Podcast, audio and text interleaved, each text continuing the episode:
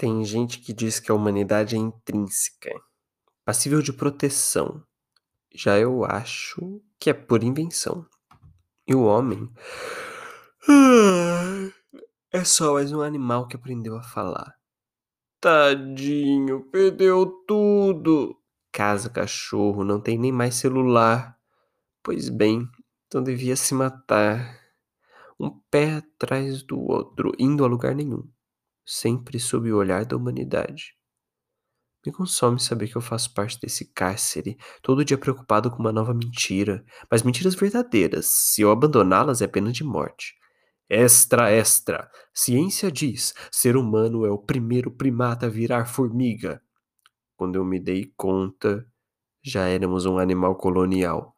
A matéria diz: um estudo de um ET que viveu entre nós nas últimas décadas, concluiu que o Estado, ou mercado, dependendo de para quem você pergunta, é assim como os corais um animal colonial, formado por zoóides auto-intitulados humanos que fazem tudo para que o ser permaneça vivo e operante.